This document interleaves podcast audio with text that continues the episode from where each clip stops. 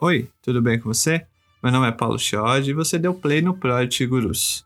Nesse último episódio do De Férias com Project Gurus, nesse tempo que a gente tirou de recesso, mas que não deixamos de criar conteúdo e levar conteúdo para você que está ouvindo. Nesse período de recesso, digamos assim, pegamos perguntas que você que nos acompanha nos enviou e pedimos para algumas pessoas que já passaram pelo podcast respondê-las. De forma bem simpática, bem humilde, bem é, didática e bem humorada, essas pessoas responderam e chegamos no último episódio. Nesse último episódio, a gente mandou quatro perguntas para a Nellice Grip, que é, respondeu de forma bem simpática, didática e um uma pitada de polêmica, como sempre, né? Mas, antes da gente ouvir as respostas e as perguntas, né? Ah, quais são as, as perguntas que ela, que ela respondeu? Deixa eu só te lembrar que é, o primeiro episódio foi Pablo Silva, head de produtos da 20, que respondeu quais são os desafios do trabalho remoto, como é, gerenciar pontos simultâneos de contato, como um, um líder, a liderança, o PM, por exemplo, é, faz para construir e manter a confiança do time durante esse período que a gente está tá vivendo. No segundo episódio, a Bruna Castro, a rainha de, de UX, como fazer, respondeu como fazer teste de, de usabilidade remoto, o que mudou no dia a dia de UX, né? No caso dela, esse trabalho remoto, esse home office, essa pandemia. E também respondeu a pergunta que vale um milhão de reais quando começou é, a pandemia, o, o, home office ou office home, depende da, da empresa em que você trabalha, que era como fazer discovery remoto, né? Trabalho de Project Discovery remoto. Ela responde. Dito isto, né? Então você maratone aí esses três episódios são curtos, 15 minutos cada. Então tem o de hoje, tem o da Bruna, depois tem o do Pablo. Se você também gostar do, do, dos episódios, desse daqui, compartilha. É, deixa o seu suas cinco estrelinhas se você ouve pelo iTunes. Se você estiver ouvindo pelo Spotify, clica no botão seguir. Também peço que faça isso no, no iTunes, no Apple Podcast, tá bom? E compartilhe nas suas redes sociais para que possamos a cada dia crescer mais e mais, porque contamos com você. Então vamos lá, vamos ouvir o que a Annelice respondeu sobre liderança facilitadora. A gente, você perguntou e a gente mandou para ela a seguinte pergunta: a liderança facilitadora é essencial no trabalho remoto? E quais são as características de um líder facilitador? Vamos ouvir o que a N. Ah, a gente tem um. Então aqui, né? A N respondeu pra gente. Vai, vamos lá. Bom, a liderança é essencial e necessária num trabalho remoto, porque um chefe ele não vai conseguir trabalhar remotamente, tá? Ele vai querer gritar, ele vai querer controlar os funcionários e ele vai estar longe tenho pena de quem vai estar do lado dele em casa. Mas o chefe, ele tem uma postura muito mais de comando e controle do que da autonomia e responsabilidade e comprometimento para os seus liderados. Então, quem é chefe vai ter uma dificuldade enorme de trabalhar remoto, porque as pessoas não vão estar ali para ele fazer aquela pressão psicológica de microgerenciar as atividades. Ele não consegue trabalhar com isso. Então, precisa ser um líder. Por quê? E aí a gente entra na, na questão de quais são as características desse líder facilitador. O líder, ele vai promover que as ferramentas funcionem, que o ambiente funcione, que os ritos sejam feitos, que a rotina de trabalho seja restaurada. Que as pessoas produzam, ele vai remover os impedimentos e as barreiras que possam acontecer. Por exemplo, não conseguiu conectar na VPN, a conexão caiu, é, não consegue falar com alguém que precisa para tirar dúvida. Então, o líder vai estar ali muito mais para suportar o ambiente e facilitar o dia dos seus liderados para o trabalho ter produtividade do que emperrar, gritar, berrar ou controlar os seus funcionários. Então, um líder facilitador, ele é essencial num trabalho remoto. As características e o perfil dele são super exigidas nesse tipo de trabalho. É, ele precisa ser uma pessoa comunicadora, tem que ser comunicador, tem que ser colaborativo, tem que ser servidor, ele tem que ser um removedor de impedimentos, ele tem que pensar nas barreiras, nas possíveis barreiras que possam ter, ele tem que ter um networking grande para conseguir remover as barreiras de impedimento e ele tem que facilitar e auxiliar o time no que for possível para poder ter a produtividade e fazer as entregas, ter os prazos cumpridos e principalmente ter qualidade é, nos produtos e nos serviços que vão ser entregues. Ótima resposta da.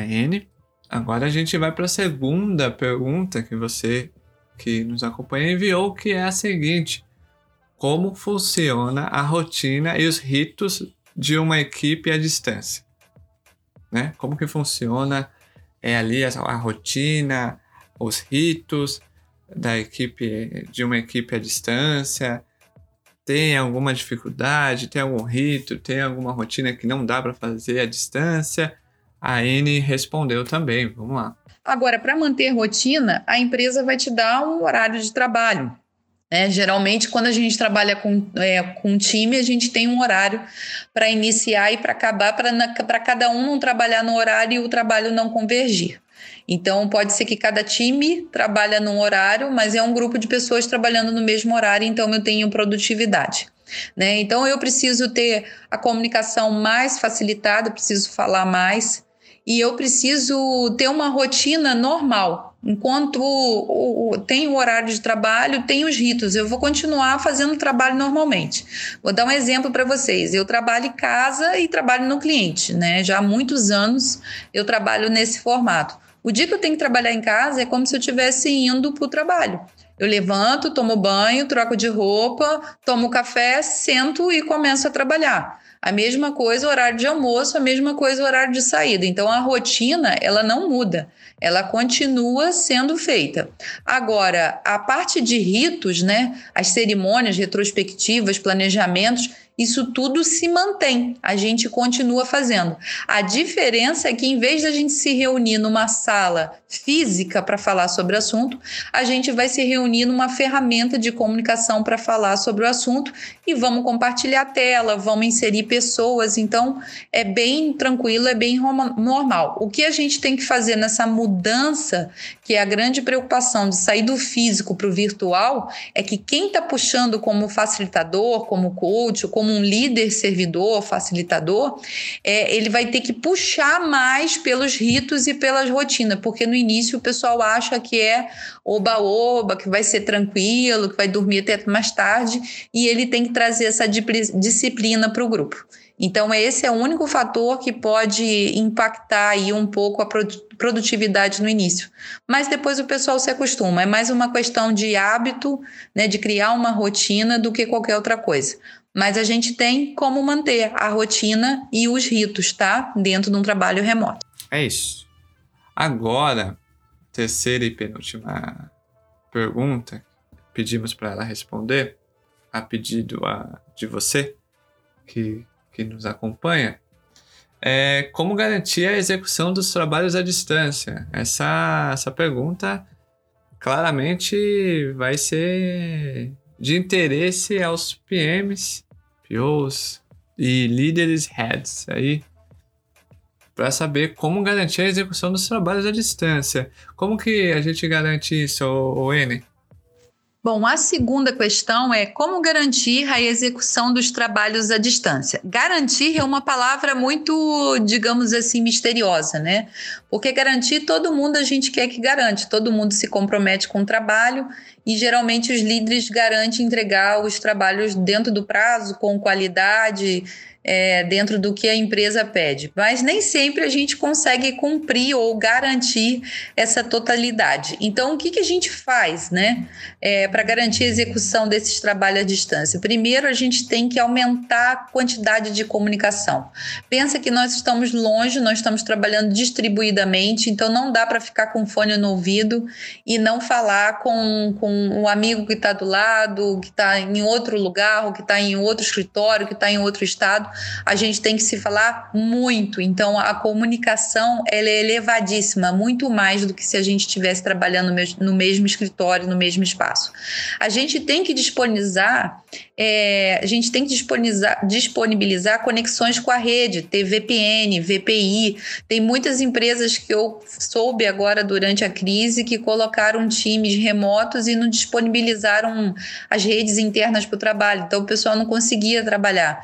E isso é um problema, porque é sinal que a empresa já não estava estruturada para trabalho remoto, para nenhum trabalho remoto. E aí eu tenho que fazer uma força-tarefa de última hora para conseguir isso. Além disso, eu tenho que ter ferramentas de gestão né, para gerir o projeto ou o produto. Então, o Gira, o, o, o Azure, o Trello, é, tem o Redmine, tem várias ferramentas no mercado que a gente usa para projetos, então ter ferramenta de gestão é legal para acompanhar e ter ferramentas de comunicação como Skype, Zoom, e isso tudo a gente tem que liberar junto com a empresa, porque se a máquina for da empresa já melou, porque vai ter firewall e não vai deixar você vai trabalhar com algumas ferramentas de comunicação. Então isso tudo precisa ser visto para garantir que eu vou conseguir trabalhar. Então, é um parque tecnológico grande de infra aí que a gente tem que trabalhar bastante para poder colocar essa galera para trabalhar remoto, tá?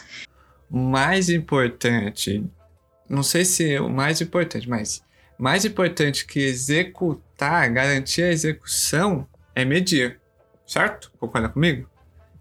Então a gente pediu para ela responder a seguinte pergunta que tem tudo a ver com a anterior, que é como medir times remotos.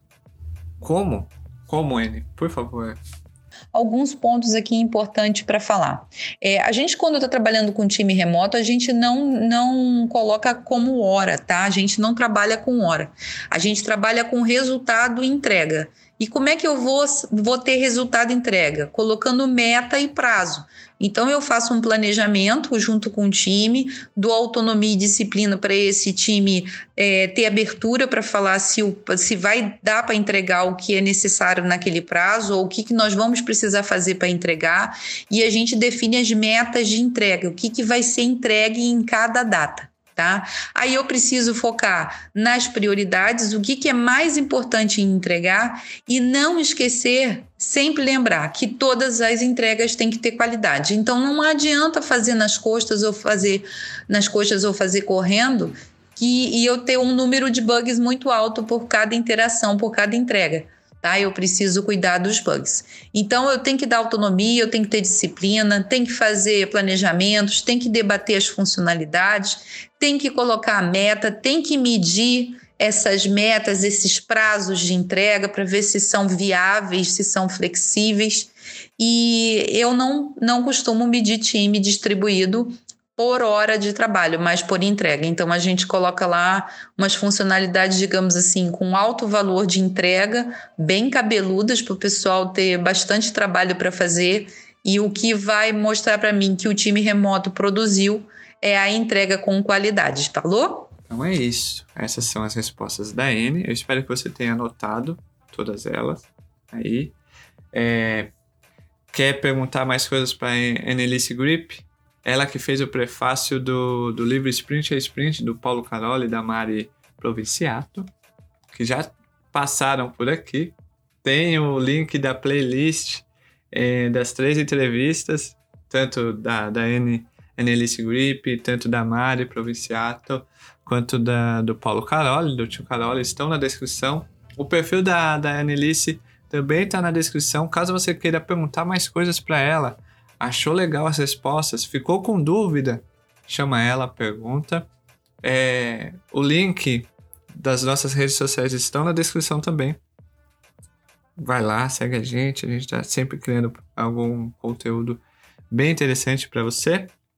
E não se esqueça, o Project Gurus é um podcast patrocinado pela PM3 Cursos. Então, se você procura fazer um curso de Project Manager, quer aproveitar a quarentena, quer aproveitar aí o home office, quer se especializar para quando essa pandemia passar, porque ela vai passar, você já, já tem as, né, ali um conhecimento em produto mais, mais elevado, mais avançado.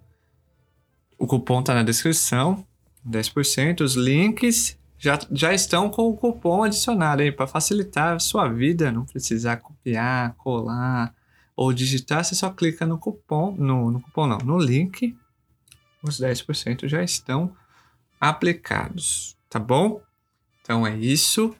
Próximo episódio, surpresa, não vou falar, é óbvio que eu não vou falar, né? Quem é que vai estar aqui, mas Garanto que será polêmico, então conto com a sua audiência no próximo, na próxima quarta, na próxima semana, caso você esteja ouvindo aí, porque vamos começar o segundo semestre de 2020 com entrevistas, retornar e na melhor forma Project Gurus, com polêmica e com pessoas polêmicas e relevantes.